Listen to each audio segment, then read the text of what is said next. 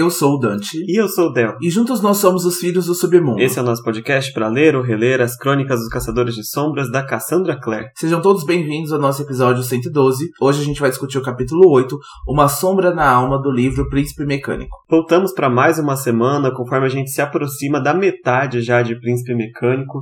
Infelizmente o livro tem que acabar, né? Porque não dá para seguir direto com ele até o fim dos Caçadores de Sombras. Infelizmente, tá sendo muito bom essa temporada. Os capítulos cada vez têm ficado melhores, assim, a gente tem feito discussões muito substanciais, discussões muito boas sobre os personagens, porque o livro também ajuda bastante, o livro entrega bastante. A gente tem mais um capítulo hoje que traz bastante camada, traz bastante drama. O próximo é ainda maior, né? É ainda é, é, o ápice, né, de tudo isso que tá acontecendo pro bem ou pro mal, mas a gente tá se preparando aqui para um excelente livro e a gente sempre já falou, já que é um dos nossos favoritos, é um dos meus favoritos, eu acho que é um dos melhores segundos livros que a Cassandra Clare lançou em todos os tempos. Eu tenho uma paixão muito grande por esse livro e tudo que ele traz, mas a gente vai deixar para fazer a review dele quando a gente entregar o nosso último episódio lá em dezembro, mas é uma temporada que a gente não quer que termine, apesar de já ter bastante coisa pra gente fazer já, tanto esse ano quanto no ano que vem também. A gente tem Swordcatcher também, a gente tem o quinto livro também, Cidade das Almas Perdidas, a gente também tem um outro projeto aí que a gente já vai avisar para vocês no Sussurro do Mercado das Sombras que a Cass está fazendo. A gente não está prometendo nada, mas tem coisa sendo lançada e não para, né? O ritmo tá frenético, como sempre. Não, as férias da Cassandra não valeu de absolutamente nada. Continua saindo coisa. Enfim, antes de começar, vamos lembrar vocês para avaliar a gente no seu streaming favorito no Spotify, na Apple Podcasts, dê estrelinhas, dê corações, dê notas, porque ajuda muito a gente a aparecer aí nos algoritmos tão complicados de aparecer nessas plataformas de streaming. E também não se esqueçam de seguir a gente nas nossas redes sociais, no Instagram principalmente, o arroba Filhos do Submundo, onde está tendo várias novidades aí, especialmente agora, né, com a, aproximação do lançamento do Portador da Espada, tem muita coisa interessante saindo lá para vocês, então não deixem de seguir a gente. E se vocês não se escutaram até agora e gosta e querem manter o nosso podcast vivo e saudável, considerem entrar no apoia.se barra Filhos do Submundo, porque por apenas 10 reais mensais vocês têm uma temporada inteira de As Crônicas de Bane, uma temporada em andamento de Academia dos Caçadores de Sombras. Esse mês a gente tem o lançamento do sexto conto, Reis e Príncipes Pálidos, também um conto que a gente vai falar sobre Ellen Blackthorne, a gente vai falar sobre o exílio também, lá para a parte de Artifício das Trevas, final de Instrumentos Mortais. É um conto também em preparação para Artifício das Trevas, um conto que é bem emocionante. A gente tem aqui duas versões de uma história extensa e complexa sobre o povo das Fadas, e a gente tem uma versão é, muito forte sobre a visão da Clave e o seu jeito de contar as histórias, mas a gente, tudo isso a gente vai descobrir e vai desenrolar conforme o conto for passar. Então entrem lá no nosso Apoia-se, tem vários outros episódios bônus, tem muita coisa por lá e muita coisa para sair também. E a gente tem a mansão Blackthorn e a gente quer é, fez um hiatus, né, pra, justamente por causa do Kickstarter da, da Cassie. A gente já vai explicar para vocês no sussurro do mercado das sombras, então tem bastante novidade acontecendo. Então sigam lá, entrem em apoia.se barra Filhos do Submundo e ajudem a gente a comprar nosso café, é. né? a pagar porque café tá caro. Exato. E outra coisa que a gente vai precisar comprar agora, como o Dante muito bem lembrou, é que no último newsletter a Cassie finalmente deu detalhes sobre o projeto de Kickstarter que ela vem falando há um tempo, que ela tem vontade de fazer, relacionado aí aos, aos segredos da mansão Blackthorn, né? E acabou que ela anunciou muito mais coisa do que a gente esperava que ela ia anunciar. E para quem não conhece o Kickstarter, é uma plataforma de financiamento coletivo, é muito semelhante ao Apoia-se, né, que a gente utiliza, mas lá funciona mais como um, juntar uma grande quantidade de dinheiro para sair o projeto de uma vez. Né? Então, conforme as pessoas vão apoiando o Kickstarter e vão é, contribuindo com o projeto, mais recompensas vão sendo liberadas. A intenção da Cassie é que no total de recompensas caso todo mundo apoie, vai sair quatro livros novos em capa dura no projeto do Kickstarter. É isso, quatro. Porque a gente tinha a expectativa óbvia dos Segredos da Mansão Blackthorn, que é o que ela já tinha dito, né, que iria fazer. Então, já dissecando aí esse conteúdo, o primeiro livro, que é uma versão física, será dos Segredos da Mansão Blackthorn. Assim, não temos notícia ainda de versão em português, nada ainda, tá muito cedo pra gente saber esse tipo de coisa. A única garantia, nem de entrega internacional, para falar a verdade, né, a única garantia é que vai sim sair uma versão é, com todas as ilustrações aí que a Cassandra Jean fez para os Segredos da Mansão Blackthorn, e é exatamente por isso que a gente deu uma pausinha no, no nosso projeto da Mansão Blackthorn lá no, no Apoia-se. Ele vai continuar saindo, mas um pouquinho mais devagar, porque a gente tem medo de que saia alguma coisa diferente aí no livro, a gente tem que começar a recontar a nossa discussão, né? Então agora que vai ter uma versão integral, fica mais tranquilo pra gente, com o livro na mão, falar melhor do projeto, né? Isso levando em consideração que a gente consiga assinar, que a gente consiga fazer essa campanha de financiamento pra Cassie. A gente quer muito, né? Mas é. também não depende só da nossa vontade. Tem também quantidade de livros, né? Tem, tem também que vai sair em dólar, que tem, não é fácil. Que não é fácil. também tem entrega pro Brasil. A gente nunca fez parte de um Kickstarter assim.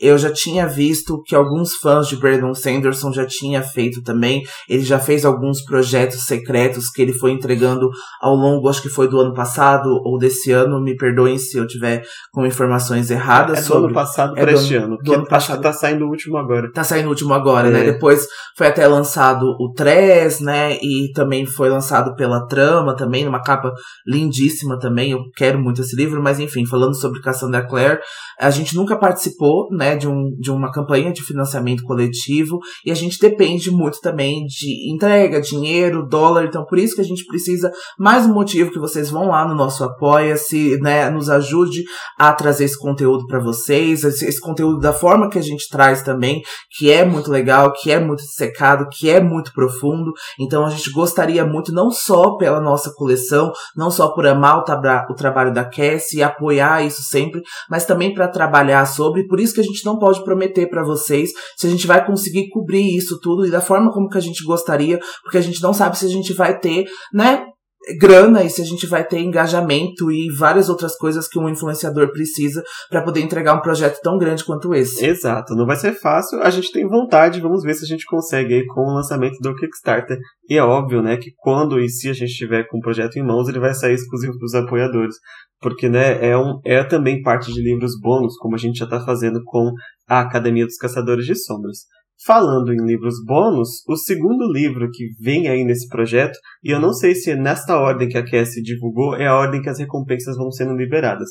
Eu acredito que sim, que a primeira, assim que consiga atingir a primeira meta, é Os Segredos da Mansão Blackthorn, e a segunda seria uma coleção de novelas, na verdade são quatro histórias que ela chamou de Careful of Books. Exatamente, Carol of Books é uma coleção de quatro histórias do tamanho de novelas barra romance. A gente foi pesquisar, né, o que ela falou, que é novela é, length, né, que é, então, 160 páginas, 150 páginas mais ou menos, então é bem maior do que os contos, por exemplo, de Academia dos Caçadores de Sombras ou até mesmo as Crônicas de Bane. Então, é realmente tem bastante mais extensão, né, e tem muita coisa mais trabalhadas, né? Então, todos eles serão de capa dura, né? Como que a gente já falou. E essas capas, elas se complementam e pelo menos uma dessas histórias será no universo dos Caçadores de Sombras e focada em um personagem que a gente muito quer ler ainda, né? Que ainda teve uma história que deixou muita coisa em aberto e em uma das histórias dela, acho que vocês já podem adivinhar se vocês já estão em dia, né, com as séries da Cassandra Clare, vocês já podem pensar qual personagem ou qual a personagem que está em uma dessas novelas e a gente está muito ansioso para ler finalmente a conclusão, né? Talvez ali ficar realmente com um final canônico, né, para acalmar o nosso coração. Sim, é um personagem que é assim, quem não sabe, quando você lê, você identifica rapidamente que tá faltando um final para esse personagem. Não tem como errar, então assim, é bem bem provável 90% que seja ele mesmo. A gente só não vai dizer porque, né, tem pessoas que ainda não estão em dia com a série. O terceiro livro da, da meta do Kickstarter é um livro já conhecido, né? Porque é, é uma nova versão atualizada do Notáveis Caçadores de Sombras e Seres do Submundo, um livro que a Galera Record já trouxe aqui para o Brasil quando ele saiu a primeira vez, que tinha as ilustrações dos personagens na linguagem das flores e um pouco da descrição de ano de nascimento, pequenos detalhes, né? Quase como um compêndio aí de personagens da Cassie e ela resolveu se juntar com a Cassandra Jean novamente para atualizar, né? Porque esse livro saiu, se eu não me engano, foi antes das, das últimas horas ser lançado, é isso mesmo? Foi antes das últimas horas ser lançado, mas já tem personagens das últimas horas lá, mas Sim. foi antes, e a Cassie agora resolveu, né, adicionar mais personagens, resolveu adicionar mais seres dos submundos, mais notáveis caçadores de sombras também, a gente vai ter as versões mais velhas do Kit, do, do Ty e da Drew, que são os protagonistas confirmados de The Wicked Powers, Poderes Perversos, que tem previsão para o lançamento em 2025, né, eu acho. Isso, por aí. É, então a gente tem aqui, né, mais uma opção, né, e mais uma versão atualizada desse livro que serve como um compêndio, serve realmente para coleção. É um livro que me traz muitas memórias porque a gente começou a fazer coaches e a gente colocava, né, as imagens dos personagens na linguagem das flores, é lá nos nossos primórdios, lá no, no, começo do nosso Instagram. Quem desce o nosso feed vai ver toda a linguagem das flores lá. É verdade, tem coaches Jace, da Clary, da Isabelle, a gente fazia, mas acabou que a gente era mais uma coisa que a gente precisava ficar mexendo no Photoshop mudando as flores de lugar, mudando os personagens, e a gente, né, esse conteúdo foi parando, né, mas quem sabe algum dia a gente volte com ele, né, quem sabe algum dia a gente traga ele, e essa versão atualizada agora, de novo, dos notáveis caçadores de sombras e seres do submundo na linguagem das flores. Sim, e com personagens novos, né? Assim, provavelmente vamos ter a Thaís também, a nossa personagem brasileira, e mais alguns aí que não tinham arte, inclusive ela confirmou já que o Oscar Wilde, o cachorro do Matthew, vai ter arte também, porque os gatos todos têm arte, né? Só ele que não tinha.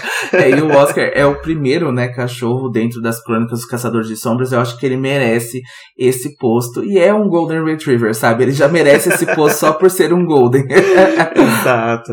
Bom, e o último, né, o último livro que ela anunciou dessa coletânea aí do Kickstarter seria o Better in Black, que é uma é uma um conjunto, né, uma coletânea de 10 contos inéditos, todos eles concentrados aí do ponto de vista de vários casais famosos e amados da série. Ela até diz casais ou trisais ou triples da série. Então a gente não sabe qual vai ser a temática do livro, se vai ser de fato é, romântica mesmo, ou se são só esses casais fazendo outras aventuras por aí. Não sabemos mais nada além de serem 10 contos, então imagino que seja algo do tamanho aí do que a gente já conhece de um Crônicas de Bane, de uma Academia dos Caçadores, né, é. ou algo do tipo. Então, é muita coisa. Tem muito conteúdo da Cassie saindo e vai sair durante o ano de 24 e começo de 25, né? É, e esse também, essa frase, né, Better in Black, faz referência, né, à frase que o Jace diz, né, o coach, que ele diz que caçadores de sombras são melhores em preto do que as viúvas, desde uma data que eu já não lembro mais, 1800 e alguma coisa.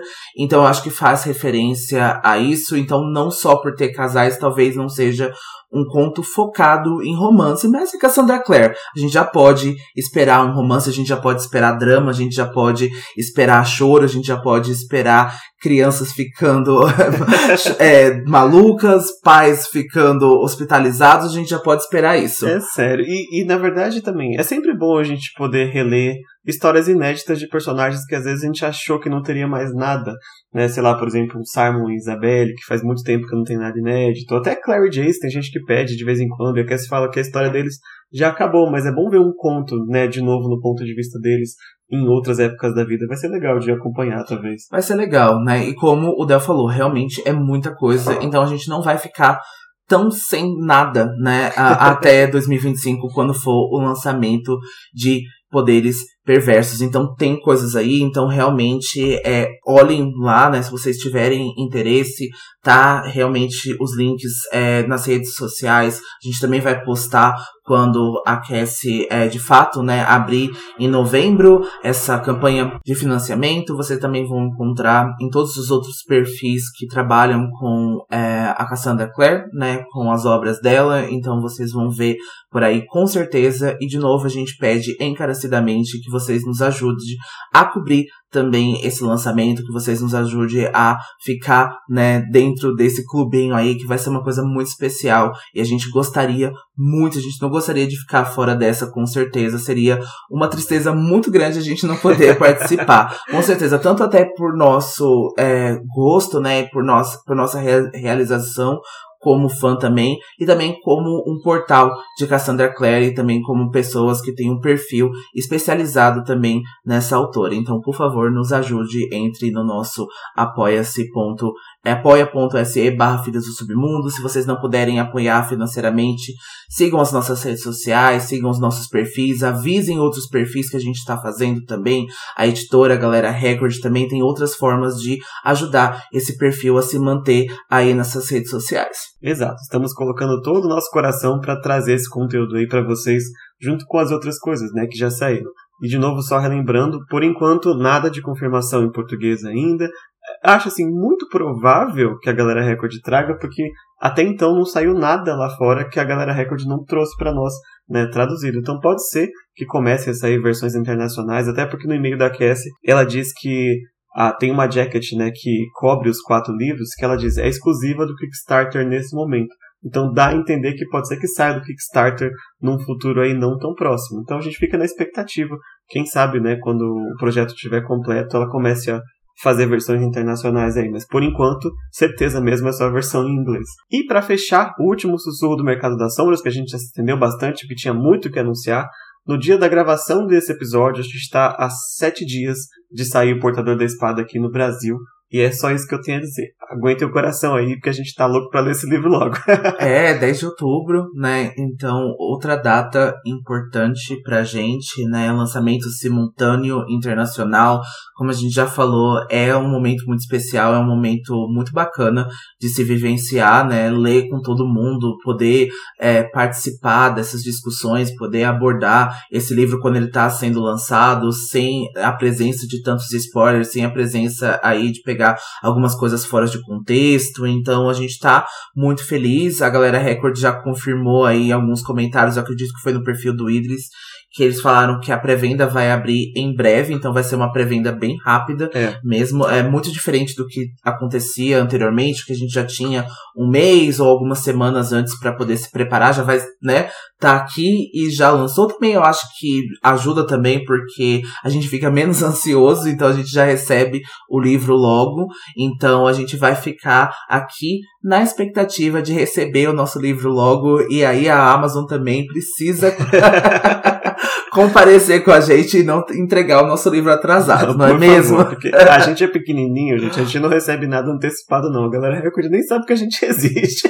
então a gente vai ler junto com vocês, assim que o livro sair, e a gente vai lançando os conteúdos conforme a gente for terminando, né? Então, obviamente, review sem spoiler podem esperar, várias discussões menores podem esperar, e óbvio, a nossa temporada do Portador da Espada a partir de janeiro. Então aí temos três, quatro meses para todo mundo poder começar a ter lido o livro e poder discutir com a gente aí quando sair a temporada. Recados dados, finalmente. Vamos para a sinopse do episódio de hoje, então? Vamos lá. Will ainda não voltou ao instituto e a preocupação cresce entre os seus amigos. O treino com os Lightwood se mostra cada vez mais difícil para Tessa e Gabriel. Ragnar Fell recebe uma missão de Charlotte. Após receber um alerta preocupante de Magnus, Jen e Tessa decidem tomar uma ação e procurar Will aonde quer que ele esteja. E como de costume, a gente tem uma citação no começo do capítulo que diz o seguinte: Ó oh, sutil e poderoso ópio, que aos corações dos pobres e ricos, aos ferimentos que jamais se curarão, e às dores que tentam o espírito a se rebelar, trazes um antídoto suave, eloquente ópio, que com tua potente retórica afasta as causas da ira, e ao homem culpado por uma noite devolve a esperança da juventude e lava suas mãos do sangue. Esse é um trecho de Confessions of an English Opium Eater, ou Confissões de um Devorador de Ópio, de Thomas de Quincy. É, esse poema vai ficar mais evidente vai ser melhor trabalhado no próximo capítulo, né? Aqui a gente volta, né, a citar o ópio, né, essa droga aí de origem da papoula. A gente já falou muito disso, principalmente em Anjo Mecânico. Se não me engano, o Príncipe Mecânico também volta a falar sobre isso, principalmente porque faz parte, né, da história, né, do país de origem do Jen. E a gente vai ter aqui mais dessa revelação, talvez, e mais para onde o Will foi, e o que que ele está fazendo, e o porquê que tá deixando todo mundo alarmado, mas a gente vai discutir isso na semana que vem. Sim, é aqui fica mais um contexto de buscar é, se afogar das suas dores em, ou, em vícios, né? Não especificamente no ópio, mas em vícios em geral, assim, para o contexto deste capítulo. Mas como Dante bem falou, ele exemplifica muito mais o próximo capítulo. Bom, já sobre esse, a gente terminou o capítulo passado com o Will é, desaparecido. Né? Na verdade, a gente sabe que ele foi na casa do Magnus, ele brigou com o Magnus lá, e de repente ele foi embora, assim, é, desnorteado. E a gente começa esse capítulo aqui na manhã seguinte do capítulo passado. Isso, a gente vai começar o capítulo no ponto de vista da Tessa, e quando ela vai descer para o café da manhã, ela descobre que o Will ainda não tinha voltado ao instituto, né? E a Tessa descreve pra gente que essa é uma das vezes em que o Will mais demorou para voltar, né? Porque se ele ficava lá perambulando por Londres de noite, na manhã seguinte ele já tinha voltado. E isso deixa ela bastante alarmada, bastante preocupada, e isso é evidente porque está estampado no rosto do Jen e da Charlotte. Só a Jessamine não parece, né, se importar e acha que eles estão exagerando e de novo, né, a Jessamine volta ao assunto que ele já tinha desaparecido antes e que ele é ruim, que ele é dessa forma de chamar atenção. Então, assim, ela não liga por nenhum momento sobre o bem-estar do Will. E a Charlotte, ela tem a esperança que ele não tenha tentado voltar para Yorkshire e confia que ele sabe tudo que pode colocar a perder se ele se reencontrar com a família dele, né? Então também tem isso também, né? Essa preocupação emocional também do que, que ele pode voltar, do que, que ele pode fazer com a família dele, né? Ele pode ser exilado, por exemplo, ele pode sofrer alguma consequência da clave por ter entrado em contato com os mundanos, mesmo que sejam os pais dele e a irmã dele, né, mais nova. Então é realmente uma preocupação que tá deixando todo mundo aflito. E nessa hora, né, assim, a gente pensa cada coisa, a gente pensa a possibilidade e não ter a pessoa ali cria margem, né, para que essas coisas comecem a surgir na nossa cabeça. Sim, por mais que ele já tenha desaparecido algumas vezes, claramente as circunstâncias estão diferentes agora. Né? E tem também a questão de, mesmo que se a Clave não fizesse nada, o que, que o Mortimer não pode fazer? Né? Já Sim. que ele já ameaçou-as para não se aproximarem da casa. Né? Pelo menos assim, a Charlotte tem essa, essa esperança de que ele não tenha ido para lá e que ele retorne para pelo menos descobrir o que a Tessa aprendeu se transformando no Aloysius, né? E aqui a Tessa vai nos narrar que na verdade ela não encontrou nada de muito útil fora a história do Shade, que assim é muito interessante de saber, não diz nada sobre a posição do Mortimer agora, né, onde ele está e nem como a família do Will foi parar no solar é, Ravenscar, então nada muito concreto além de curiosidade sobre o passado do Mortimer. E ela até tenta dizer para tenta explicar, né, colocar em palavras para o pessoal do instituto quão difícil foi navegar na mente do Aloysius, que já era uma mente muito frágil, que já estava bem decadente, né, por causa da idade, então ela não conseguia se agarrar a nenhuma memória por vontade própria, assim, ela teve que receber é, as coisas meio que aleatórias. A única coisa que ela guardou para si foi aquela reação de choque que o Aloysius teve quando ficou de frente para ela, porque ela sentiu que era uma coisa muito particular e que não tinha nada a ver com a questão do Mortimer e do Will. Exatamente, né? Isso é muito legal, né? Que mesmo assim, que acho que não adiciona nada na investigação do Mortimer, pelo menos a Tessa acha que acredita nisso, né? Então, pelo menos é, isso veio em verdade. Acho que ela ainda mantém isso pessoal porque ela sentiu uma conexão estranha com isso tudo, né? Principalmente depois de ver o quadro da Adele Starkweather e ela também vê uma memória da Adele cavalgando, né? E como o Aloysius tem essas memórias frequentes, como ele atrela os momentos de vida da Adele e quando ela adoeceu e chegou a falecer. Então, a está muito presente na memória do Will, mas como o Del falou, né, tá muito decadente isso, então ele mesmo não consegue conectar os fatos e quando a Tessa se transformou de, nele, ela não conseguiu também, obviamente, conectar e sim, né, e montar esse quebra-cabeça. Sim.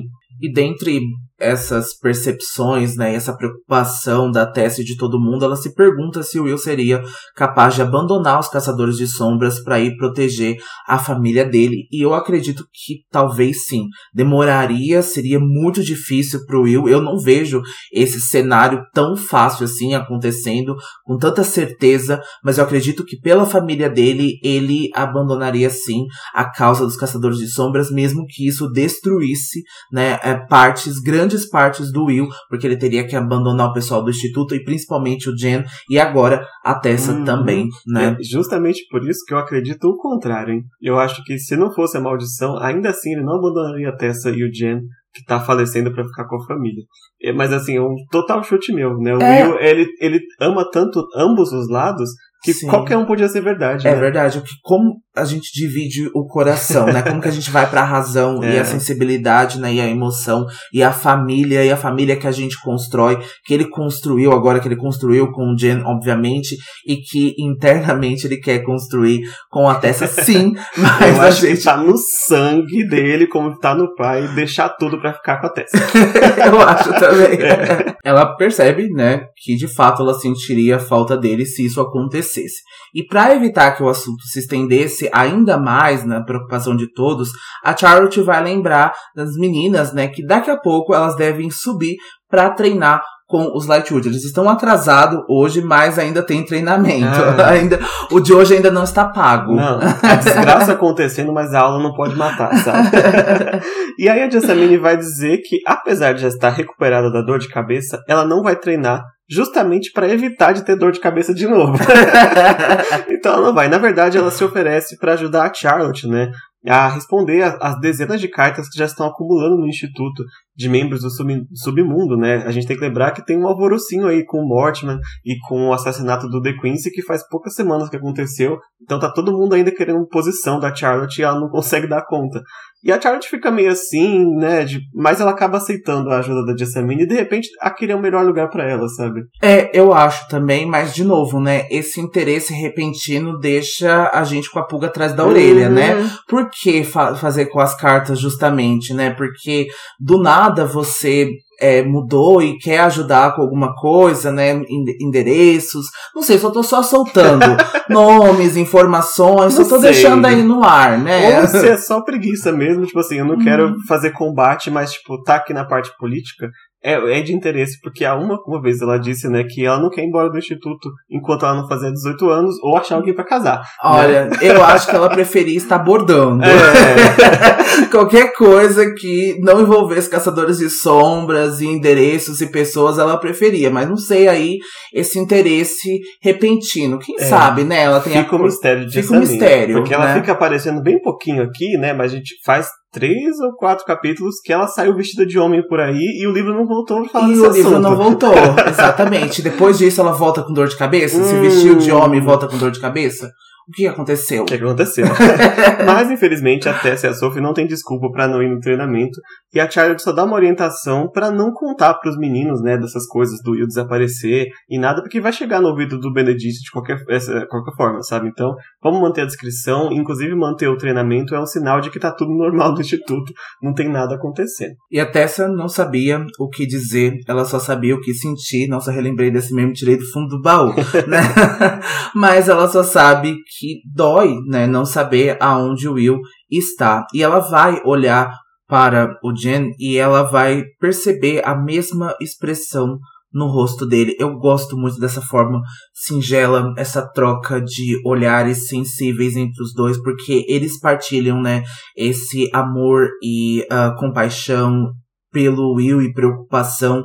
E agora esses dois, talvez eles sejam as, as pessoas mais preocupadas e talvez as pessoas que mais saibam o quanto isso está sendo prejudicial, tanto para eles quanto para o Will. Então eu gosto muito dessa troca de olhares e que eles partilham isso entre eles, sabe? Que é um mundo fora à parte, sabe? Tá acontecendo muitas tretas. É claro que a Charlotte se preocupa, que o Henry se preocupa também, mas dentro ali do, do mundinho deles entre Tessa, Will e Jen, acontece coisas muito distintas e muito paralelas em meio a todo mundo, né? Sim, é bem fora da realidade do mesmo, sabe? Fica ali só no, na cabeça deles, é bem interessante, especialmente pra Tessa, que não é para a batalha de nenhum dos dois, é. né? Porque você esperaria algo entre o Will e o Jen já naturalmente, né? Agora que a partir desse livro, dessa série, a Cassie começou a aprofundar o laço para a batalha como ela não tinha antes. Mas a Tessa entrando na, na situação e quase que elas têm a mesma ligação, sabe? De adivinhar o pensamento, adivinhar a expressão. Pre, sabe? E o Will ela não conhece tanto assim. Sim. Sabe? Então é bem, bem, bem legal. É, é, é, mágico, né? Até a gente já falou várias vezes disso, né? De laço para a batalha, que muitas das vezes ele não é ali, né? A categoria, e ele, a gente não pode, ele não pode ser o definidor, né? É, da da companhia, né, e do laço, né, entre as pessoas. Então Sim. a gente já viu que Clary e Jace, por exemplo, é, Clary e Jace, não, desculpa, Clary e Simon, já são como uma espécie de parabatai, né? Mesmo Simon sendo vampiro e mesmo antes da Clary se tornar uma caçadora de sombras, sabe? Eles já tinham essa conexão já muito forte, Sim. né? Mesmo com Simon a, interpretando o sentimento da Clary como amor romântico, mas já é aquela união de almas, sabe? Então a gente já vê que isso é muito legal e que a Cass trabalha muito bem nisso. Mas falando sobre a expressão do Jen, né? Ele vai se transformar num sorriso encorajador quando os olhos deles vão se cruzar. Talvez ele esteja ali também servindo de suporte, né? Pra Tessa mesmo estando preocupado com tudo isso, ele ainda quer encorajar ela, né? A continuar, pelo menos a rotina dela, pelo menos por enquanto. É, porque o James seria aquela pessoa que se você vê que ele tá mal com a situação, é porque de fato a situação é muito séria. Sim. Né? E tem, tem algumas pessoas que têm esse, esse. o Jamie ele faz isso, né? Ele não se permite demonstrar a, a dor, porque se, se o Jamie tiver mal, é porque o negócio tá feio mesmo, sabe? Sim. Eu lembro disso é. quando eu fazia aula de enfermagem. Porque a minha professora disse a mesma coisa, tipo, o enfermeiro tem que estar tá com a expressão neutra, sabe? Se você vem com a cara de morte pro paciente, se aquela pessoa tá com cara de morte, então que ferrou tudo, sabe? É, geralmente a gente vê muito disso, né, na na, na área é, médica, uhum. né? A uhum. gente vê muito isso na, na, na, biológica, porque eu, eu tava comentando com uma amiga, a gente tava, né, uh, semana passada conversando com os nossos amigos, e a gente tava falando sobre psicóloga e como elas mantêm, né, a cara poker face neutra, e a gente quer fazer elas rirem, ou a gente quer fazer elas chorarem, demonstrar alguma emoção, e elas... comigo? É, elas estão assim, a minha psicóloga fica assim só com fone, porque eu faço online, nossa, Marcos. Essa eu sei que ela fala, porque eu não me chamo Dante, né? Eu me chamo Marcos. Às vezes eu até esqueço. Mas ela, nossa, Marcos. E ela só fica assim. É. E nas primeiras sessões, tudo que eu contava pra ela, eu tinha vontade de fazer ela rir.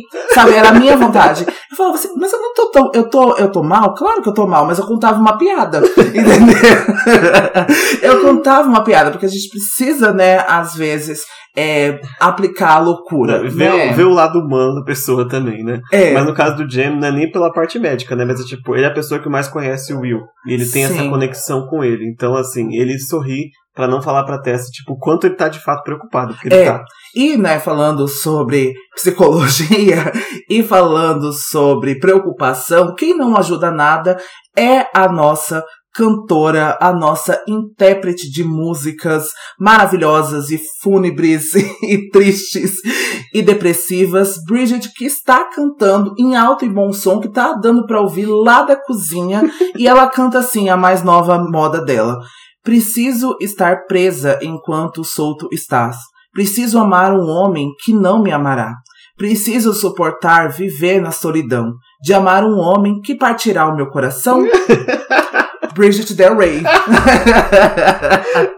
Todo dia. Cai certinho com a testa, a testa escuta e fica assim, não! Bateu no coração, sabe? Ai, mas enfim, né? Drama à parte, agora a Tessa tem que treinar. E é pra lá que o livro vai levar a gente, né? Então a Tessa vai subir pro quarto dela para trocar ah, o vestido pela roupa de treino. E lá ela encontra aquela cópia do Vata que o livro, o livro que o Will entregou para ela faz um tempinho, né? Só que é, o livro já tá dando uma sensação ruim nela, porque inevitavelmente ele traz memórias do Will para ela. E a, a Cassie escolhe alguns momentos muito chaves da, das lembranças da Tessa nesse, nessa cena, porque ela se lembra do Will curvado sobre ela quando ele achou que ela tinha morrido no santuário, do Will rolando na lama lá em Yorkshire para tentar pegar o autômato, e do Will caindo na mesa da sala de jantar quando ele foi colocar alguma coisa em cima da, do armário ali, né, no gancho mecânico.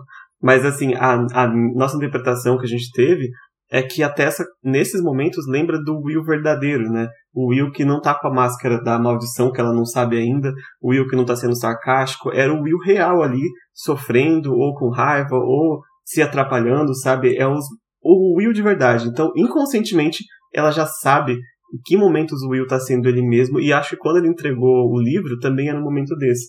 Então o cérebro já fez todas as conexões, né? Que lindo. É. Que lindo. é, é lindo mesmo, né? E assim, né? É uma, entre aspas, pena que tudo isso foi engatilhado por um livro tão horroroso. é verdade. Não assim, de mal escrito, mas um livro, né? Um romance gótico que a gente já explicou para vocês, do Vatek, e que ela lembrou de todas essas cenas do Will, sabe? Tipo, não foi um amor e preconceito, foi Vatek, sabe? Tipo... Sim, é tipo ficar assim, lembrando do amor com de Drácula, sabe? Coisa complicada. É, então, eu falei amor e preconceito ou orgulho e preconceito? Amor e preconceito, é a novela é... da Globo. Né? acontece. Eu já estou maluca já, gente. Olha. Oh, e a Tessa também, porque ela fica com raiva de tipo assim, eu não consigo esquecer a porcaria do Will, sabe? Ela pega e joga o livro assim na parede. ela fala, eu vou treinar, sabe? Eu não aguento mais ficar pensando no Will. Daí ela chega na sala de treinamento e, por sorte, ela não tá atrasada. A única que chegou lá é a Sophie, né? E o livro diz que a Sophie já tá lá com uma adaga na mão, escolhendo, né, a arma que ela vai treinar pro dia de hoje, mas os Lightwood não tinham chegado ainda. Isso, e a Zoe vai consolar a Tessa para que ela não se preocupe, né? E ela já vai dizer aquele discurso pronto que o Will já tinha desaparecido por mais de um dia antes e, né, e que isso podia ser mais, né, uma dessas aventuras dele e ela vai dizer assim, abre aspas: "É bondade sua dizer isso, Sophie, ainda mais quando sei que não morre de amores por ele." E Sophie diz: "Gostaria de pensar que a senhorita também não, pelo menos não mais." Tessa olhou afiada para Sophie, lembrando do conselho que ela tinha dado no livro passado sobre Will ser uma cobra venenosa. E hum. uma frase tá tão implícito aqui, isso que a Sophie diz, né, que gostaria que a senhora não sentisse mais também por preocupação da Sophie com a Tessa, que o Will, né, na visão da Sophie, não é a melhor pessoa, e principalmente porque agora a Tessa está ali de graça com o Jen. E a Sophie sabe disso, e ela sabe que os dois estão se aproximando, e ela tem uma grande preocupação com os sentimentos do Jen. Então Exato. ela fala assim: Eu espero que você esteja nutrindo um romance único.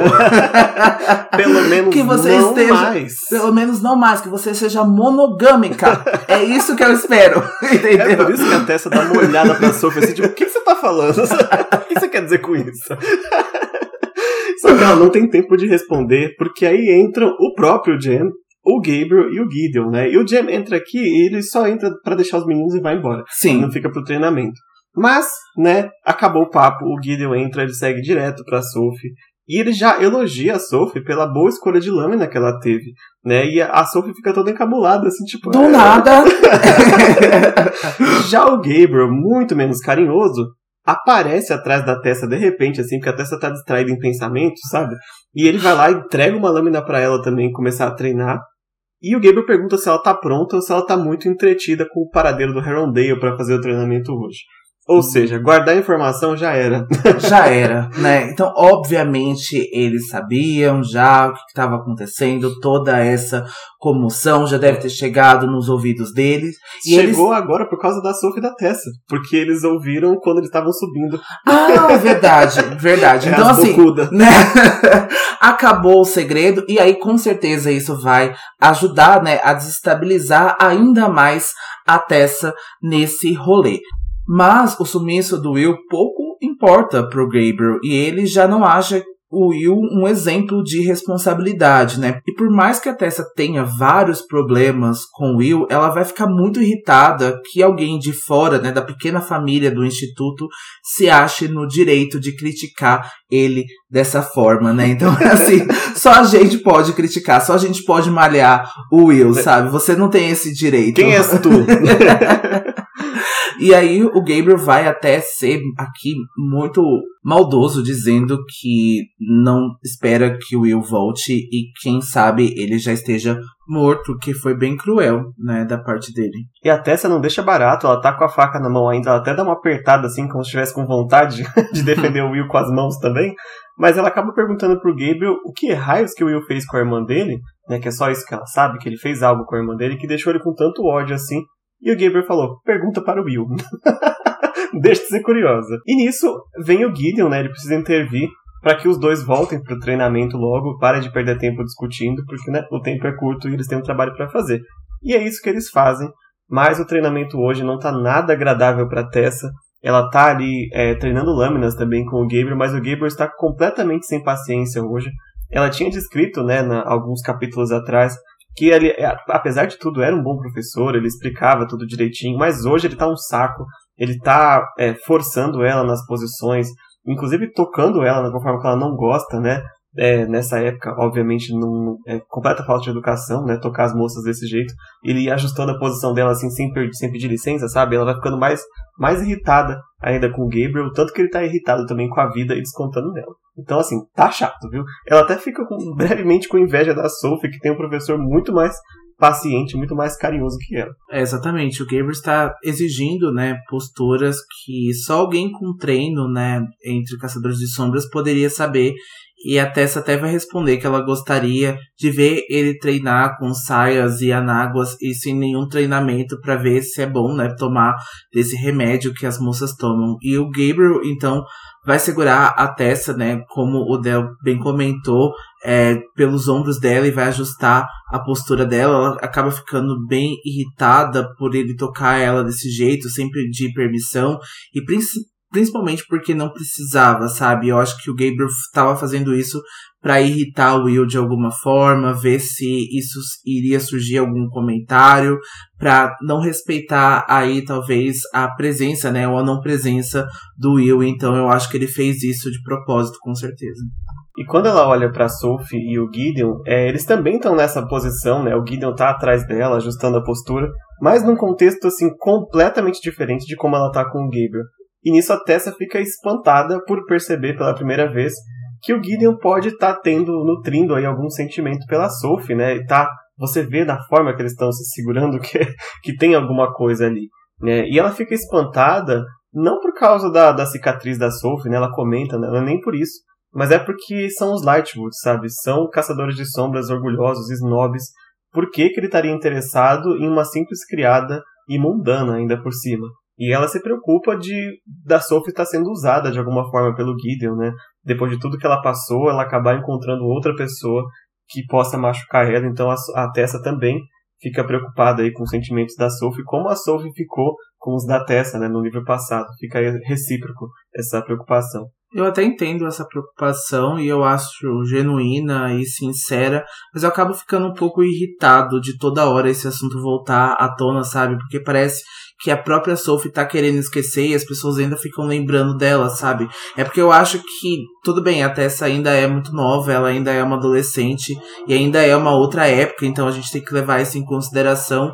Mas eu acho que uma cicatriz hoje em dia é muito normal, sabe? Então eu acho que hoje em dia faz parte das pessoas, sabe? Qualquer outra coisa ou qual entra ali dentro da fisionomia de qualquer pessoa, sabe? E é normal, assim, sabe? Ah, algumas cicatrizes, ficar alguma sequela de alguma coisa. E eu acho que é normal. Você não gostaria de ter que ficar repetindo isso o tempo todo, sabe? Como se o Gabriel tivesse se aproximando dela só pra, por interesse, ou, ou ser, porque, ser mais fácil, entre aspas, porque ela não é uma moça tão considerada tão bonita e tão ali no alto dessa sociedade, sabe? Eu só gostaria que tivesse um pouquinho de mudança nessa narrativa e não ficasse tão repetitiva, sabe? Toda hora. Sim, seria interessante mesmo. É, ainda bem que ela pontua essa questão dos caçadores de sombras também, né? Porque se fosse só a a marca, eu ia ficar meio tipo, hum, tá bom, já passamos por isso, né? É. Mas de fato, a, um Lightwood se interessar por um mundano também é meio suspeito. Não, sim, é, não, né? eu acho que isso com certeza, ainda principalmente porque todo mundo tem uma noção muito grande que eles estão aqui, né, pra é, vistorar muita coisa, para poder, né, fazer um agente duplo contar as coisas pro pai dele é. também. Então fica meio difícil de você defender e perceber, né, é, com o Gideon, principalmente porque ele é o que menos fala, é o que menos transparece essas coisas, então acaba tendo mais uma aura de mistério em cima é. dele, assim, então é mais difícil de saber o que, que ele tá sentindo agora, sabe? Ele não é tão expositivo assim quanto o Gabriel, né? É, e a única informação que ela tem veio do Will, que disse que o Gideon era pior que o irmão. Então é, é de se suspeitar. e tanto que ela, ela fica tão assim. É, preocupada e abalada, né? Tipo, o que, que o Gideon tá fazendo? Que ela fica com vontade de já contar para alguém, né? Tanto que ela acaba quase cometendo uma gafe aqui com o Gabriel. É, exatamente, porque o Gabriel está do lado da Tessa e ela vai se assustar ao lembrar que ele tá ali, né? Porque ela já percebe o quanto ela está acostumada com a presença do Jen ao seu lado o tempo todo e ela quase conversou com o Gabriel como se ele fosse o Jen. E pior, né? Ela percebeu que mesmo que já tinha encontrado o Jen naquela manhã, ela já estava começando a ficar com saudade da companhia dele agora. Então passou poucas horas, então ela já está sentindo falta da presença dele e isso de novo já nos mostra que ela está se apaixonando por ele, mas que ela tá é, bem resistente, né? Ela se mostra bem resistente porque ela não acha isso certo e como que ela pode estar apaixonada por duas pessoas ao mesmo tempo. Isso entra em conflito com a Tessa, com certeza, principalmente por causa da época e principalmente também por causa do, do Will e tudo que ela sentia,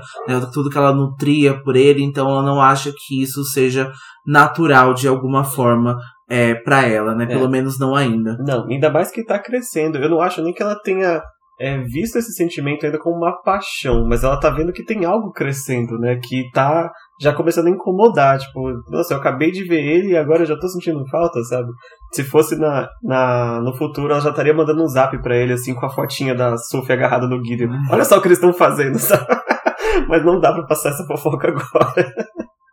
e ela tava tão, realmente, tão distraída com isso, né? Pensando na Sophie, no Jane e tal, que ela tá fazendo o treinamento no automático, ela acaba lançando a adaga de treino, quase decapitando a cabeça do Gabriel. E o Gabriel também tá com a cabeça em outro lugar, sabe? Ninguém tá para treinar hoje, para falar a verdade. Tá todo mundo preocupado com outras coisas. E o Gabriel reclama com o Gideon que, tipo, não consegue ensinar uma pessoa que não escuta ele. Ele já falou mil vezes para ela como é que faz, e ela não tá prestando atenção. E o Gideon, para nossa surpresa, fica do lado da Tessa, né? Ele diz por o próprio irmão que se ele fosse um instrutor melhor, talvez a Tessa ouviria bem o que ele disse. Toma, e o Gabriel responde para o Gideon que ele devia prestar mais atenção no próprio treinamento ao invés de ficar prestando atenção na nuca da senhorita Collins. o caldo entornou no treinamento de hoje, viu? Não tem é. jeito.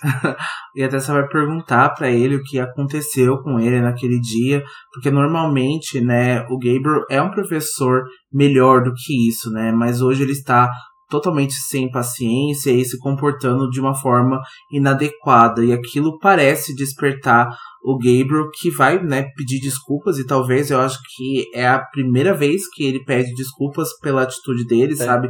Que ele desce um pouco do, do salto e percebe que ele estava agindo de uma forma talvez errada. seja a última. É. Vamos se contentar com isso. E vai até pedir desculpas por ter tocado nela sem autorização. E até quer saber que está acontecendo e ainda mais porque ele odeia tanto o Will. Então ela volta de novo, né, para esse assunto, mas pro Gabriel aquilo é a gota d'água, ele vai encerrar o treinamento e ele sai da sala de novo, ele vai pedir para que a Tessa pergunte, né, para o Will do que que aconteceu e eu acho que a gente já adiantou já em alguns casos aqui que especificamente aconteceu com a Tatiana, né? Então aconteceu com a Tatiana e aí a gente vê que o Gabriel está agindo como o irmão mais velho, né, ali muito no interesse ali no comportamento, né, e na figura pública da Tatiana, então tem muito a ver com isso também, tipo, ela é uma menina, né, mais nova nessa época, então ele tá muito preocupado ali com a exposição dela, né? Então, com a exposição é, por ser uma mulher mesmo nessa época. Então, eu acho que até faz um pouco bem o Gabriel não contar essa história pela versão dele, sabe? Porque essa história não aconteceu com ele, sabe? Por mais que ele seja cruel e maldoso com o Will, e ele podia, assim, ter contado essa história, mas eu acho que não era dele para contar, sabe? Eu acho que é, ele ficou de fora ali e ele tem uma própria interpretação, sabe? Eu acho que ele Sim. gostaria até de falar: eu quero que o Will conte, porque eu quero que você saiba pelas palavras dele se ele se arrependeu ou se ele ainda continua sendo um babaca, sabe? Porque eu acho que o Gabriel ainda continua com essa opinião, sabe? Exato. E assim, né, que Raziel me perdoe de defender o Gabriel, mas do ponto de vista dele, eu trataria o Will igual.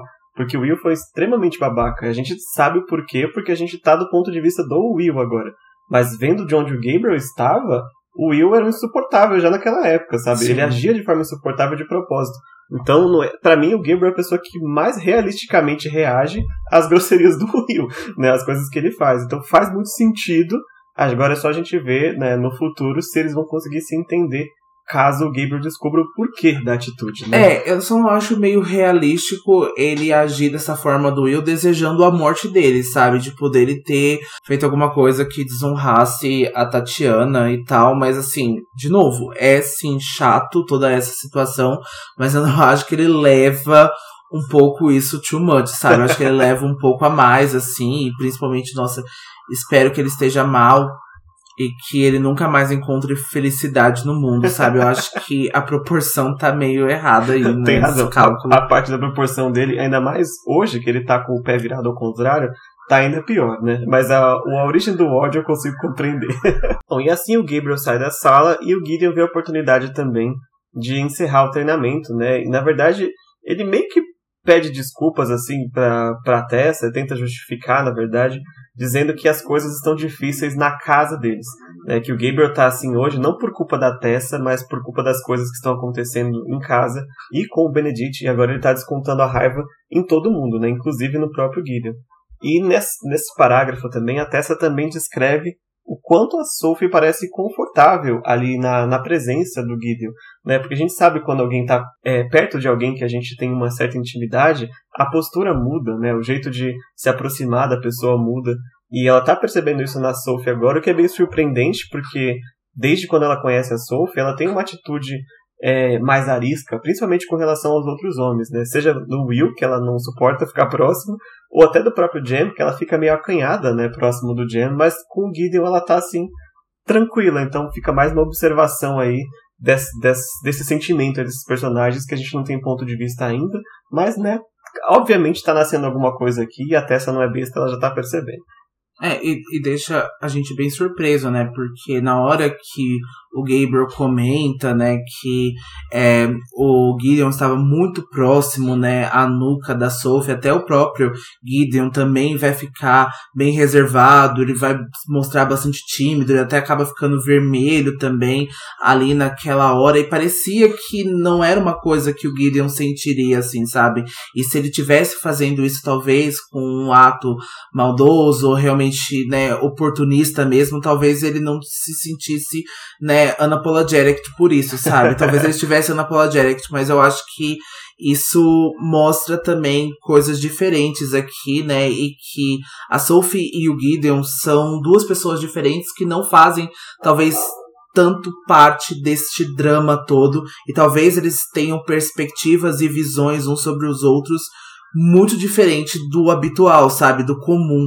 Então, o Gideon veio de fora, sabe? Também. Então, eu acho que isso também já é mais alguma coisa que pode, assim, alertar a, a Sophie, sabe? De, de deixar ela mais tranquila na presença dele, sabe? Porque ele não tá envolto nessas coisas todas. Porque você falou muito bem, sabe? A Sophie, ela não se sente bem perto dos rapazes, né? E até do próprio Henry, sabe? Ela não fica Ah, é muito tempo na É. sala com ele, ela trata ele como é assim, o, o patrão e a empregada, sabe? E não muito mais do que isso, assim. Mas com o Gideon, ela tá agindo de uma forma bem diferente mesmo. Sim, é, e até você não comentou, mas eu acho que ela tinha essa intimidade também com o Thomas, né? O, o Thomas, no caso, que faleceu. Eu É. acho que ela tinha uma certa amizade Sim, com ele é também. verdade. Agora vamos ver aí como é que vai dar frutos, né? A gente pode dizer, quem lembra da série, que o Gideon talvez seja a pessoa mais diferente ali da, da família Lightwood como um todo, né? Se você contar o Benedict, o Gabriel e a Tatiana, que infelizmente vai aparecer no futuro breve, o Gideon seja a pessoa mais, assim, tranquila, talvez, da família, por mais que o Will tenha descrito o contrário, né? É, e é bem surpreendente depois quando a gente vê ah, nos livros seguintes e na continuidade ah, das crônicas o que, que o Gideon é, se torna, assim, sabe? E o que, que tá é, ali reservado é, para ele. É, é- é bem surpreendente também, mas o drama também não acabou. É. Ainda não tem coisa ainda so, Acabou de sobrando. começar. É, Então é isso, o treinamento acabou e a gente vai para mais uma cena agora lá na sala de estar, né, do instituto, na verdade, na sala de jantar, porque tá tendo um almoço lá com um convidado muitíssimo especial hoje, né? É, e com o dia encerrado, né, o dia de treinamento encerrado, a Tessa vai correr para tirar o uniforme e ela vai descer de novo, né, com a esperança de que o Will tenha voltado para o instituto para almoçar e ele não tinha, né? A cadeira dele está vazia, mas havia alguém novo sentado com os caçadores de sombras nessa sala de jantar. Ela não sabia, mas aquele é o alto feiticeiro de Londres, o Ragnar Fell. Eu acho que essa é a primeira vez que a gente vê, né, o Ragnar Fell em cena. Na primeira vez, todas essas vezes ele só foi mencionado, né, Sim. né, até agora. E uma vez que ele apareceu era o Magnus disfarçado, né, lá em Cidade de Vidro. É verdade, né? A gente já viu ele em As Crônicas de Ben, né? Ah, Na sim. nossa temporada lá, ele está bem presente porque ele é um dos melhores amigos do Magnus e também do Rafael, né? Do Rafael Santiago. Então eles têm uma aproximação muito grande também e muito legal nos contos em que ele aparece lá nas Crônicas de Ben. É muito bem lembrado. Quem quiser conhecer um pouco mais do Ragnar, acho que o melhor conto talvez seja o que realmente aconteceu no Peru. É o primeiro livro, né? O primeiro conto de As Crônicas de Bane, que tem uma presença muito grande do Ragnar Fell ali. É, e também tem o conto dele, o que. Uh que aconteceu com o Rafael Santiago, é isso? Ah, é verdade, não. É Salvando o Rafael Santiago, acho que é o quinto ou sexto conto do livro. Isso, também tem uma participação bem especial do, do Ragnar Fell nesse conto também. É verdade, mas aqui, para quem não tá nos livros de conto, é a primeira vez que vê o próprio Ragnar Fell pessoalmente. Então vamos aproveitar para descrever ele mais uma vez, né? Ou pela primeira vez. e o livro descreve ele como um homem alto, de pele verde, cabelos brancos encaracolados e um par de chifres curvados saindo da testa. E além disso, ele também tem uma articulação a mais nos dedos, né? ele tem três juntas nas mãos. Desde um tempo não determinado aqui nos livros, ele é o Alto Feiticeiro de Londres, a gente não sabe quando ele começou, né? Provavelmente algo depois de 1700, porque quando ele estava lá no, no Biru com o Magnus, ele não era ainda o Alto Feiticeiro. E é dito que ele tem uma boa relação com a Charlotte. Eles não são amigos, assim, íntimos ainda, ou coisa do tipo, mas é, para essa época, ter uma boa relação com o alto feiticeiro é algo até raro para um líder de instituto, né? Para um caçador de sombras. É verdade, a Charlotte então vai apresentar os dois e até Tessa tenta não encarar o Ragnar Fell assim tão descaradamente, né? Porque ela tá fascinada pela quantidade de marcas de feiticeiro que ele possui, né? Mas muito mais do que os olhos de gatos do Magnus Bane e do que ela não possui nenhuma, né? Então, pelo menos não visível, né? Pelo menos não reconhecível é. ali pra Tessa. E o Ragnar tem quatro, né? o Ragnar tem quatro, é. exatamente. É. E aí até o Ragnar vai pedir para que a Charlotte explique qual a situação que a fez convocá-lo para essa reunião. Afinal, é surpreendente que alguma coisa acontecesse em Yorkshire, né? Porque ninguém nunca dá nada pra Yorkshire, né? Pois é, tá rolando uma treta lá e tipo, o pessoal, não acontece nada em Yorkshire, não. É, acho que foi justamente lá. por isso que o Mortimer se deu tão bem, né? É porque ninguém esperava isso também. Né? É, e o líder do Instituto de York lá também com a competência assim, sem tamanho, viu? Aí, né, quando a Charlotte explica, o Ragnar diz que conheceu brevemente a família Shade, porque não tem tantos feiticeiros assim na Grã-Bretanha na época, então eles acabam, ele sendo alto feiticeiro, ele tem mais chance, né, de conhecer mais gente. E ele lembra que quando eles morreram, até teve um burburinho ali na comunidade da, do submundo. Algumas pessoas até pensaram, né, uma espécie de vingança ou algo do tipo pela morte violenta que eles tiveram, mas não foi para frente e acabou abafando aí ele também ouviu falar do, do filho adotivo, né, do Shade, mas ele não chegou a conhecer. É, especificamente porque, como os feiticeiros têm vidas muito longas, é normal eles passarem às vezes décadas e décadas sem se rever de novo, né? O tempo é muito mais relativo para eles.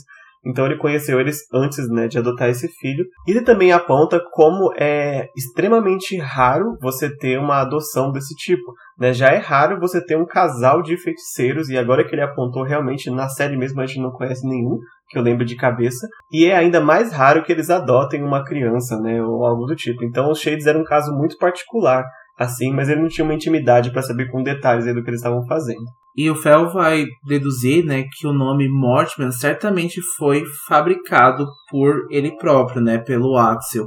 E, além de ter uma estrutura de um nome de um caçador de sombras é, ironicamente, uma tradução do francês de, entre aspas, mão da morte. E a Tessa vai se questionar caso a Clave tivesse atendido ao pedido de reparação que o Axel fez alguns anos atrás, haveria alguma chance dele não ter seguido adiante com o plano dele de vingança. E eu acho que sim, de fato, a gente pode questionar isso, mas entendendo um pouco do Mortimer, eu acho que ainda assim ele seguiria com esse plano de vingança e talvez não só com isso como sentimento, mas talvez até adicionando que os Caçadores de Sombras sentiram uma espécie de pena dele uhum. ou de compaixão, que ele não precisaria da compaixão. Eu acho que o ódio ali já foi formado desde muito cedo, desde, desde muito criança, assim, eu acho que a perda do, dos pais dele, né, do Shade, não faria bem pro Mortimer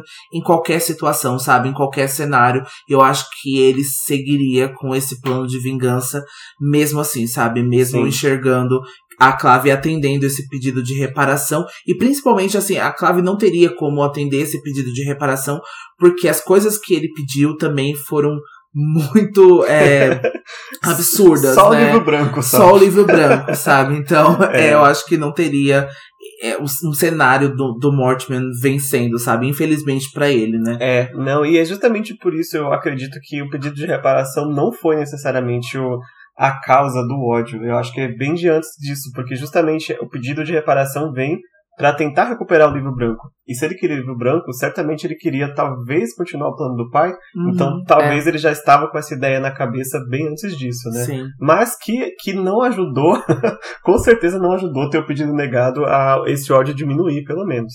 Mas quando a Tessa faz essa observação, né, sobre a clave e tal, é quando o Ragnar decide puxar um papo com ela também, que para ele também é uma curiosidade, né? Não é só a Tessa que tá surpresa com um feiticeiro tão marcado, mas a Tessa é algo, algo curioso entre os feiticeiros. O Magnus já tinha falado um pouquinho sobre ela, e ele quer saber, né? Se não tem marca mesmo, como é que é? E ele fala assim: Eu suponho que já tenha procurado em toda parte. e a Jessamine fala: Tenho certeza que o Will tentou.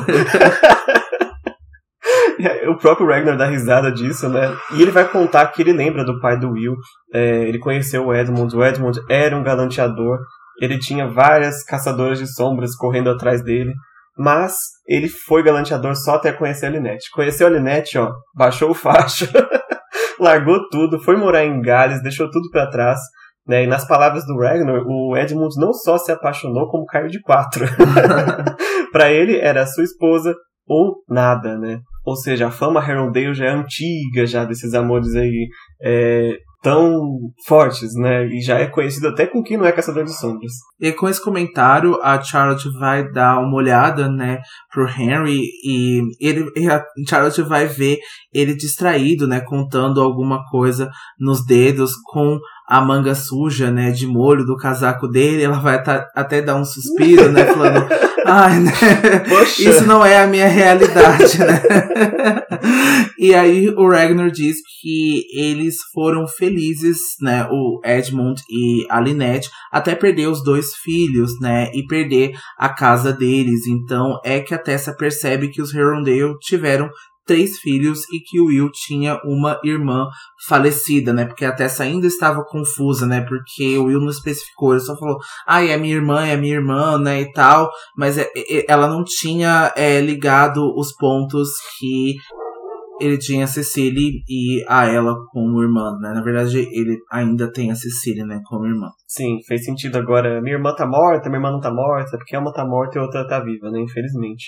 Mas com essa informação, a Tessa continua sem entender por que, que o Will tinha fugido, né? Deixado a família para trás, sendo que claramente ele se importa muito com eles. E outra observação que ela faz também é que o Mortman fez alguma coisa com a família do Will e ele também tinha feito alguma coisa com a família dela, como ele revelou no final do livro passado, e era uma espécie de ligação triste que ela tinha com Will.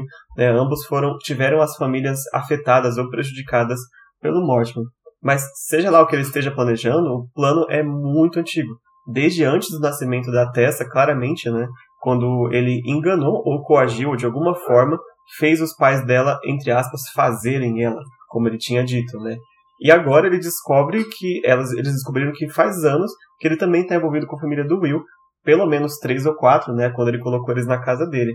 Então ela diz que é como se todos eles fossem peças de um tabuleiro de xadrez em que o Mortimer movia ao seu bel prazer e conhecia os futuros movimentos de todo mundo. E o Jen vai dizer que é isso que o Mortimer quer que os Caçadores de Sombras pensem, mas que nova descoberta, né, que eles fazem sobre o magistrado, mas eles saem do controle dele, né? Se ele não sentisse que está em perigo, ele não teria enviado um autômato para ameaçá-los. E o Ragnar diz que não há nada mais perigoso que um homem obcecado há mais de 70 anos com a sua vingança. E ele não vai parar e ele precisa ser destruído. Eu acho que aqui é legal esse ponto que o Jen traz, é que o Mortimer, ele ainda é um homem, sabe? No final das contas. Uhum. Então, ele ainda tem coisas para perder, sabe? Ele ainda está agindo de uma forma desesperada. Claro que ele não tá perdendo as estribeiras e ele ainda consegue ser muito estratégico nisso tudo ainda, então ele consegue estar tá três pra, passos à frente, mas se ele não tivesse realmente ali uma ansiedade, se ele realmente não tivesse alguma coisa a perder, é, eu acho que ele ele estaria agindo de uma forma diferente, sabe? Então é. ele não estaria ligando tanto pros caçadores de sombras e ter colocado o autômato lá. Então eu acho que o Jen colocar ele, humanizar ele de ele é só um homem, a gente pode destruir ele, sabe? Eu acho que é uma visão que eles precisam, sabe, para conseguir atingir o Mortman aonde aonde vai ser pior para eles, sabe? Sim. Aonde vai de fato chegar ali pra acabar com ele, né? Não, é perfeito. E isso para mim é a melhor e a pior característica do Mortimer, né? Ele é só um homem. E ele consegue tomar tantas coisas dos Caçadores de Sombras, né? Ele tirou a caixa Pixies do nariz deles no livro passado, assim.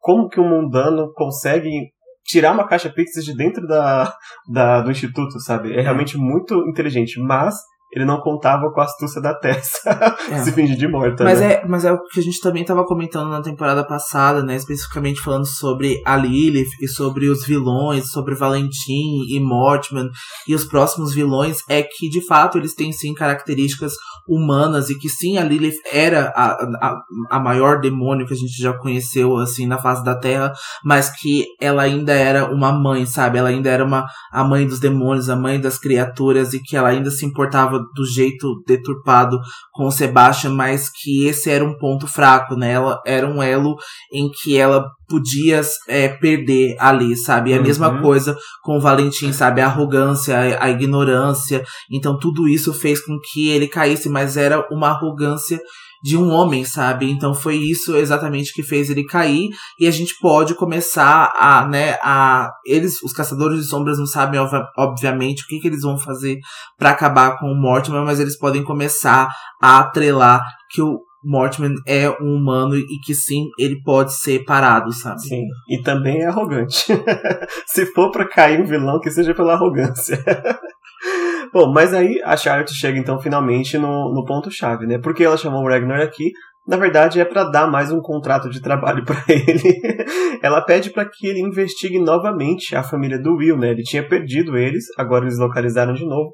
Que ele vá, continue observando eles para descobrir por que eles estão naquela casa, qual que é o envolvimento do Mortimer com tudo isso e fazer de uma forma que fique fora do conhecimento do Benedict, né? Sendo do submundo, ele consegue fazer algo que, tipo, se a Charlotte começar a mandar caçadores para lá, o Benedict vai ficar, hum, tem alguma coisa acontecendo ali. então, o Ragnar ele vai aceitar, né? Tipo, não pela amizade, diferente do Magnus, ele vai cobrar bem caro pelo, pelo trabalho, mas a Charlotte está disposta a pagar o que for necessário. Então, o acordo está fechado.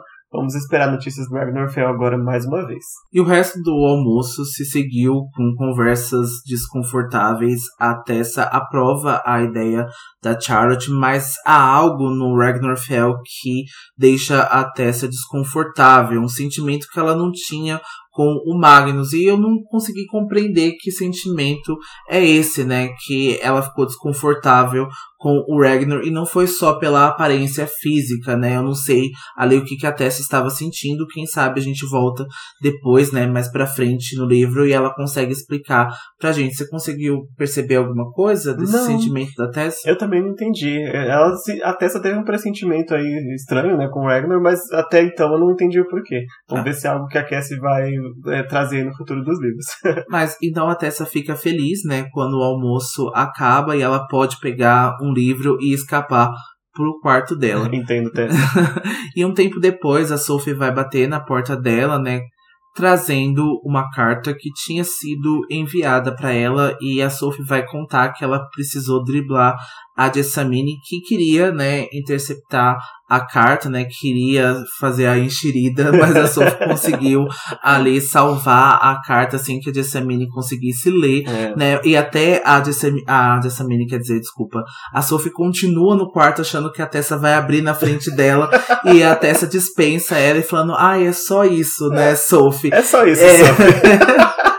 E ela diz que ela agiu como uma heroína dos livros, que, é, que ela dispensou a servente, assim, para não revelar a cartinha, sabe? Mas eu achei que ela não fez. É, acho que ela não fez de maldade, sabe? Eu acho que ela fez só porque.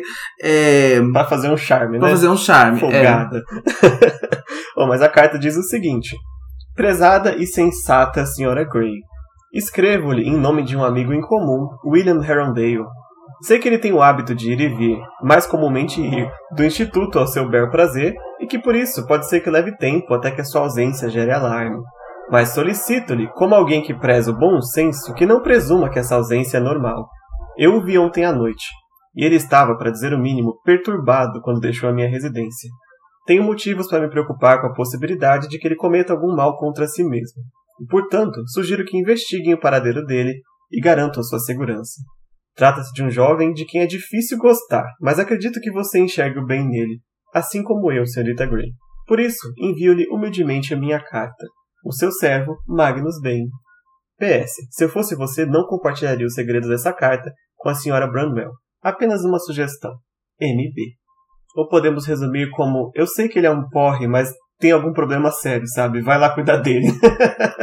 e o é. Magnus eu achei muito observador, né? Porque ele viu a Tessa poucas vezes mas já conseguiu entender que talvez ela fosse a melhor pessoa a correr atrás do, do Will sem prejudicar, né? Ele podia ter falado para Charlotte algo nesse sentido, né? Sim, sim, é exatamente, né? E uh, pelas precauções, né, que a Charlotte precisa é, tomar agora com a Clave, que com certeza é, é né, do entendimento do, do Magnus, eu acho que ele pediu, né, para que a Tessa fosse lá. E também exatamente acho que a Tessa seria algo que conseguiria salvar melhor o Will dali de dentro, sabe? Sim. Então, saber exatamente a necessidade que o Will é, precisaria da Tessa, porque eu acho que a Charlotte conseguiria, ou talvez não, né, depende muito, né, do lugar onde o Will está, não só fisicamente, mas emocionalmente também. Eu acho que talvez a Charlotte não conseguiria tirar ele com tanta efetivação desse jeito quanto a Tessa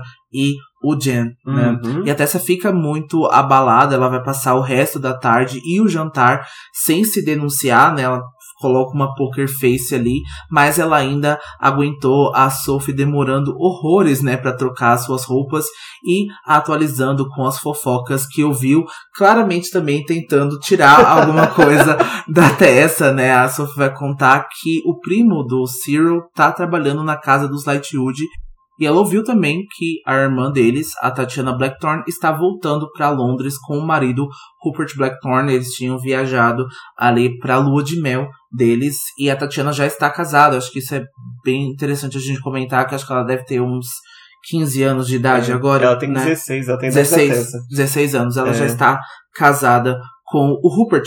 É, Blackthorne também é um nome recorrente, né? E a gente precisa salientar isso. E a residência né, dos Lightwood está em Polvorosa, porque diziam que ela era extremamente desagradável. É, isso é para pegar leve até.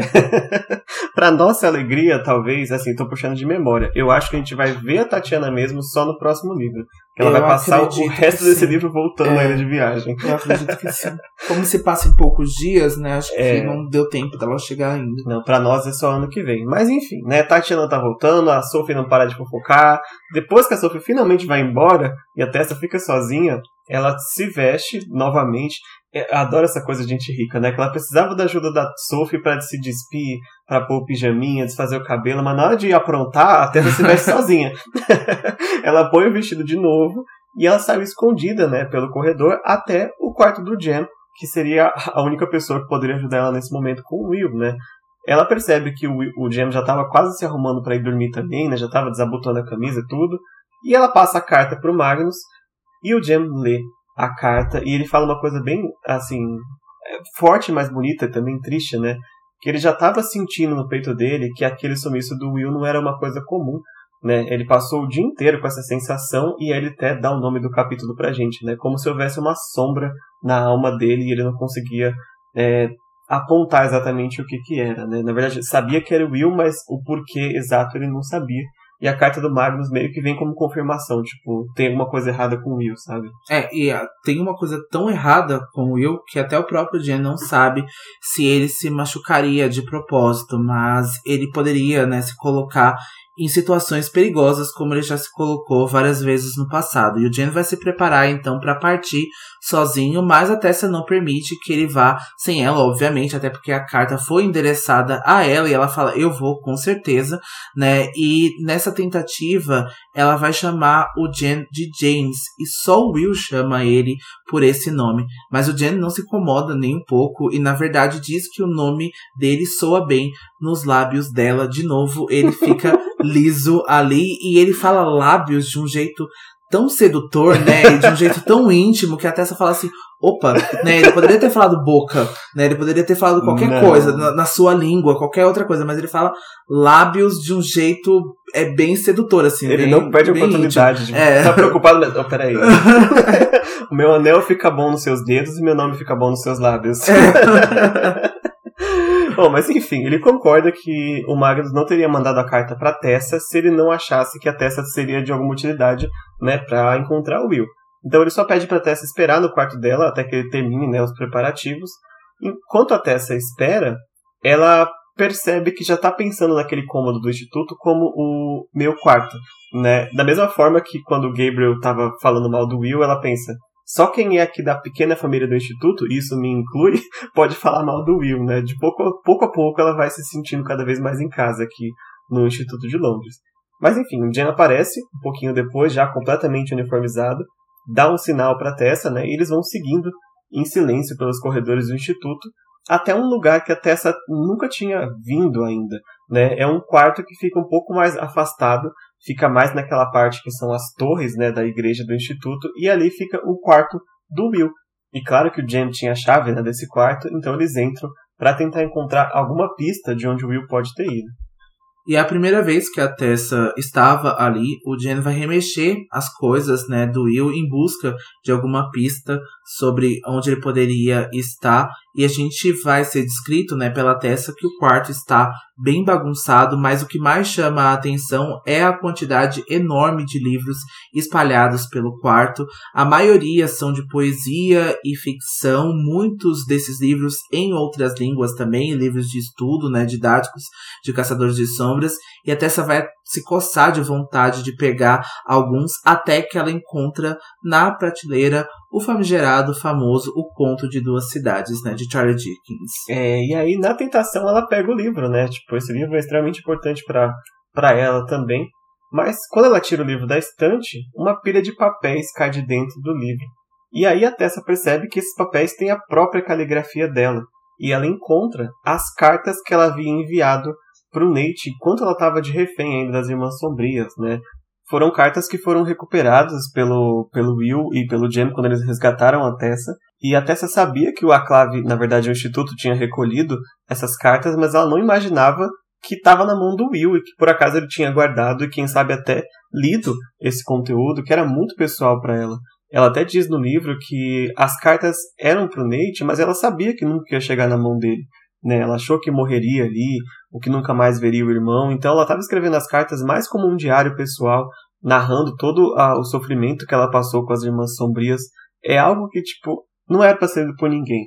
E acaba que o, logo o Will é a pessoa que tava com isso na mão, sabe? É, eu acho que ele interceptou, né, essas cartas. Eu fico me perguntando quando, né, e também os porquês disso tudo. Porque né? ele é um enxerido. E eu acho que também ele recuperou isso e ficou. E eu fico pensando, será que foi antes do Dente chegar no instituto? Então, por isso ele também já tinha algo contra o Nate que ele não tinha falado, né? Então ele se mostrou bastante resistente, né, ao irmão da Tessa. Ele só ali acabou cedendo em alguns pontos, mais por causa da Tessa mesmo do que porque ele gostaria, mas eu sinto que talvez ele já tenha lido isso antes e já tenha interpretado isso, já tenha ficado meio é, com a pulga atrás da orelha por causa do Nate, sabe? Sim. E também por esse lado, que bom que ele ficou, mas você tem razão, é algo extremamente pessoal, né? E eu acho que a Tessa não gostaria que isso fosse partilhado, principalmente depois que ele tratou ela tão mal, né, quanto Sim. a isso. Então depois ela fica, nossa, mas pra que isso? E se ele sabe dessa informação, o que, que ele pode fazer com isso, sabe? Então eu entendo essa sensação de que a privacidade dela foi invadida, sabe? Sim. E ela fica super desconfortável, né? E acaba que ela nem mostra pro Jam o que ela achou. Ela vai esconde as cartas, acho que ela esconde nas costas, né? Enquanto o Jam tá procurando as coisas ali no quarto do Will. E o Jam vai chamar a atenção da Tessa para mostrar algo que ele tinha encontrado, né? Que era um dos poucos bens que o Will tinha trazido, né, quando ele veio para o instituto, que é uma adaga marcada com o símbolo dos Herondale, que havia pertencido ao seu pai, né, ao Edmund Herondale. E o Jen acredita que talvez ela tenha energia suficiente para que eles possam tentar rastreá-lo com algum feitiço, né, de rastreamento dos caçadores de sombras. E acho que é interessante aqui a gente também comentar que a gente ficou com uma suspeita que talvez essa possa ser a mesma adaga que o Stephen, né, deixou em posse da Amatis e que ela deu aquela caixa para o Jace no final do terceiro livro, né, no, na cidade de vidro e que o Jace depois usou muito essa essa caixa, né? Ele revisitou muito esses pertences do Stephen, talvez seja a mesma adaga que tenha passado de herança de família. É, a gente tem uma suspeita muito forte, não temos a confirmação, né? Até porque entre as últimas horas e, e instrumentos mortais tem um buraco aí que a gente não tem certeza do que acontece, principalmente com objetos, mas é, é, a chance é muito grande, né, de ser a mesma adaga que foi só passando aí da família do Will pra frente até chegar no Jace.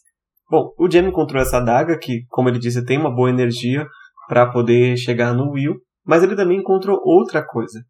É, ele conta para Tessa que o Will vinha comprando os medicamentos que ele precisava, ele chama de medicamento agora, né? ele não revela o que, que é, mas que o Will vinha fazendo essas compras para ele. E o Jam nunca gostou do, do processo de compra, porque era uma coisa, é uma coisa ilegal, né? O Will vai em locais que ele não deveria estar indo, segundo a clave pelo menos, para poder comprar esse, esse medicamento para o e o Jam não gostava de, de dessa situação, sabe? Então o Will fazia isso por ele. O Jen dava uma parte da grana e o Will ia lá e comprava. Só que o que ele encontrou na, no quarto do Will é justamente os recibos dessas compras. E ele acaba descobrindo que o preço que o Will dizia que custava o remédio dele era uma mentira. Né? E a Tessa até pergunta: Nossa, então ele estava te roubando? Ele estava dizendo que o remédio era mais caro? Mas era justamente o contrário. Né? É, o Will dizia que o remédio era muito mais barato e que o dinheiro do Jam era suficiente mas o Will tinha que pôr por fora do dele muito mais para conseguir comprar os medicamentos. E ele não estava dizendo pro Jen que ele estava gastando horrores para poder comprar os remédios dele, né? É, estava complementando, né, esse dinheiro e o Jen achava que o remédio era muito mais barato e era muito mais caro e a gente fica também de novo, né, mais um desses altos sacrifícios, né, que o próprio Will toma, né, e não falou isso pro Jen com preocupação para que ele não se preocupasse ainda mais ou até mesmo parasse de tomar o remédio, né? Então ele ali a gente não sabe né com que dinheiro ele ia tirar, talvez assim, eu, eu acho que a gente já até falou sobre isso, né, sobre a parte monetária dos caçadores de sombras, eu acho que eles precisam completar 18 anos, né, para ter essa parte monetária, né? Ah, eu não lembro mesmo. Eu sei que eles precisam de 18 para fazer missões, mas deve ter uma ajuda de custo, né? Porque eles estão aqui. É, deve é. ter alguma coisa. Acho que assim, dinheiro nunca foi problema para caçador de sombras. Não, nunca né? foi, né? Ainda então... mais do Will, que é um Herondale, né? Apesar do Edmund ter deixado, a família Herondale ainda tem o seu nome de importância, né? É, sim. E acho que a Linette ainda tem alguma coisa. Acho que depois, claro, o Edmund conseguiu até hipotecar a casa, né? Perder isso mas eu não acho que eles tenham ficado tão mal assim. Talvez o Will tenha algumas reservas, tá? não sei, né? é. né? De novo, dinheiro não falta. É, dinheiro não falta. Mas ele está complementando, né, essa grana. Eu acho que é, é isso, é a informação que, nesse caso, nessa parte, importa, né? Sim, né? Ou se não for dinheiro, como a gente foi negociando com a Old Molly mais cedo, às vezes é com outros bens, né? Que ele pode estar tá lá fazendo essa negociação. E é isso o que o Jen adiciona, né? Ele percebe que ele conhece o Will melhor do que ninguém, e mesmo assim ele ainda consegue se sur ser surpreendido pelos segredos que o Will guarda. E aí a gente vai ler um trechinho para vocês desse diálogo entre ele e a Tessa. Abre aspas. Mas não tem tanto mistério, tem? Will faria qualquer coisa por você. Não sei se eu mesmo chegaria tão longe. O tom de Jen era seco. Claro que sim, afirmou Tessa. Qualquer um faria isso. Você é tão generoso e tão bom. Ela parou, mas os olhos de Jen já estavam arregalados. Ele pareceu surpreso, como se não estivesse acostumado a tantos elogios, mas certamente deveria estar, pensou Tessa, confusa. Certamente todos que o conheciam estavam cientes da sorte que tinham. Ela sentiu as bochechas começarem a queimar outra vez e se repreendeu. O que estava acontecendo? Ah, eu vou te contar o que está acontecendo, viu? Mas é legal, é legal o é daquela pessoa que, tipo, ele é tão bondosinho que ele nem percebe quão bondoso ele é, né? Que ele faz coisas assim de coração e quando ele toma um elogio ele fica, mas eu não sou tão bom assim. Ainda é humilde. Pezinho humilde. É.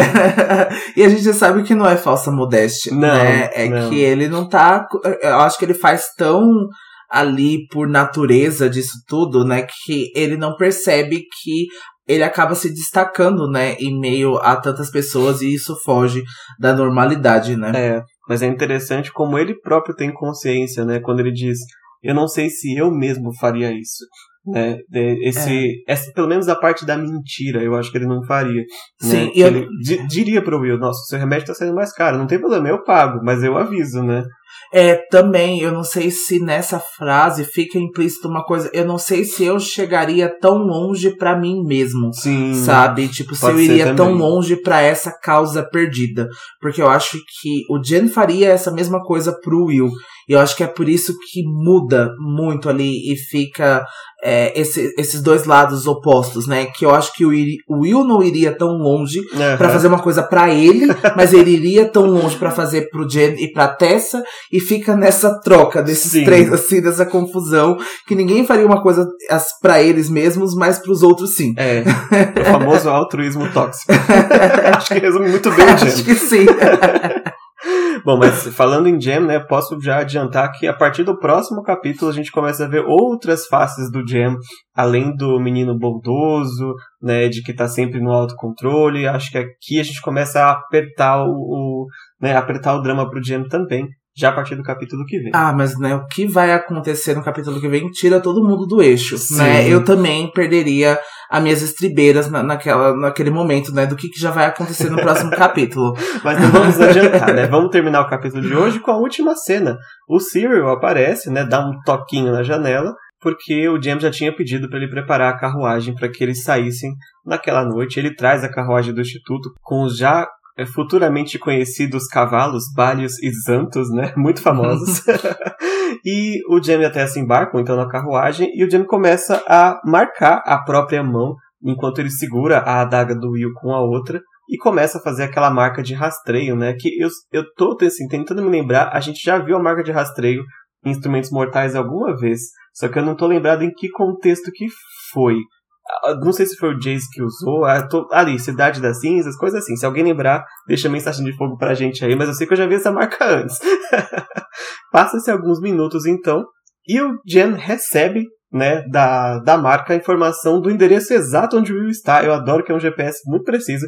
Ele fala Brick Lane, perto da Whitechapel High Street, na esquina, né? Então, com o local em mãos, o Jen e a Tessa partem aí de carruagem para tentar encontrar finalmente Will e tirar ele do buraco que ele estiver.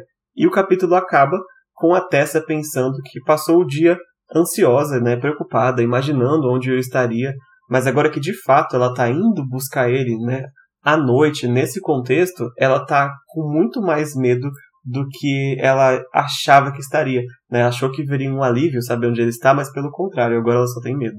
É, eu acho que vai se aproximando, né, e de fato ali, porque eles ficaram nos intermédios, né, e naquela ansiedade sem saber, e agora de fato é o plano e eles não sabem o que, que eles vão encontrar, sabe? Então é, é esse medo, é essa ansiedade que com certeza deixa todo mundo aflito e que não ajuda nada, né, nessa, nessa hora, mas infelizmente é uma sensação muito humana, né, um Sim. sentimento muito humano que eu acho que com certeza todo mundo teria nessa hora. E a gente termina, né, a discussão do capítulo dessa semana, né? A gente volta na semana que vem, como a gente já tá prometendo, para um capítulo bem dramático, para um capítulo bem tenso, que muita coisa ruim vai acontecer. A gente já avisa aqui, já deixa já o alerta de gatilho para a semana que vem, porque vai ter sim gatilho na semana que vem. A gente nem sabe como que a gente vai discutir, né, tão bem esse capítulo na semana que vem, mas tá aí, o, o livro, né, levou, né, essa jornada a acontecer e eu acho que, de novo,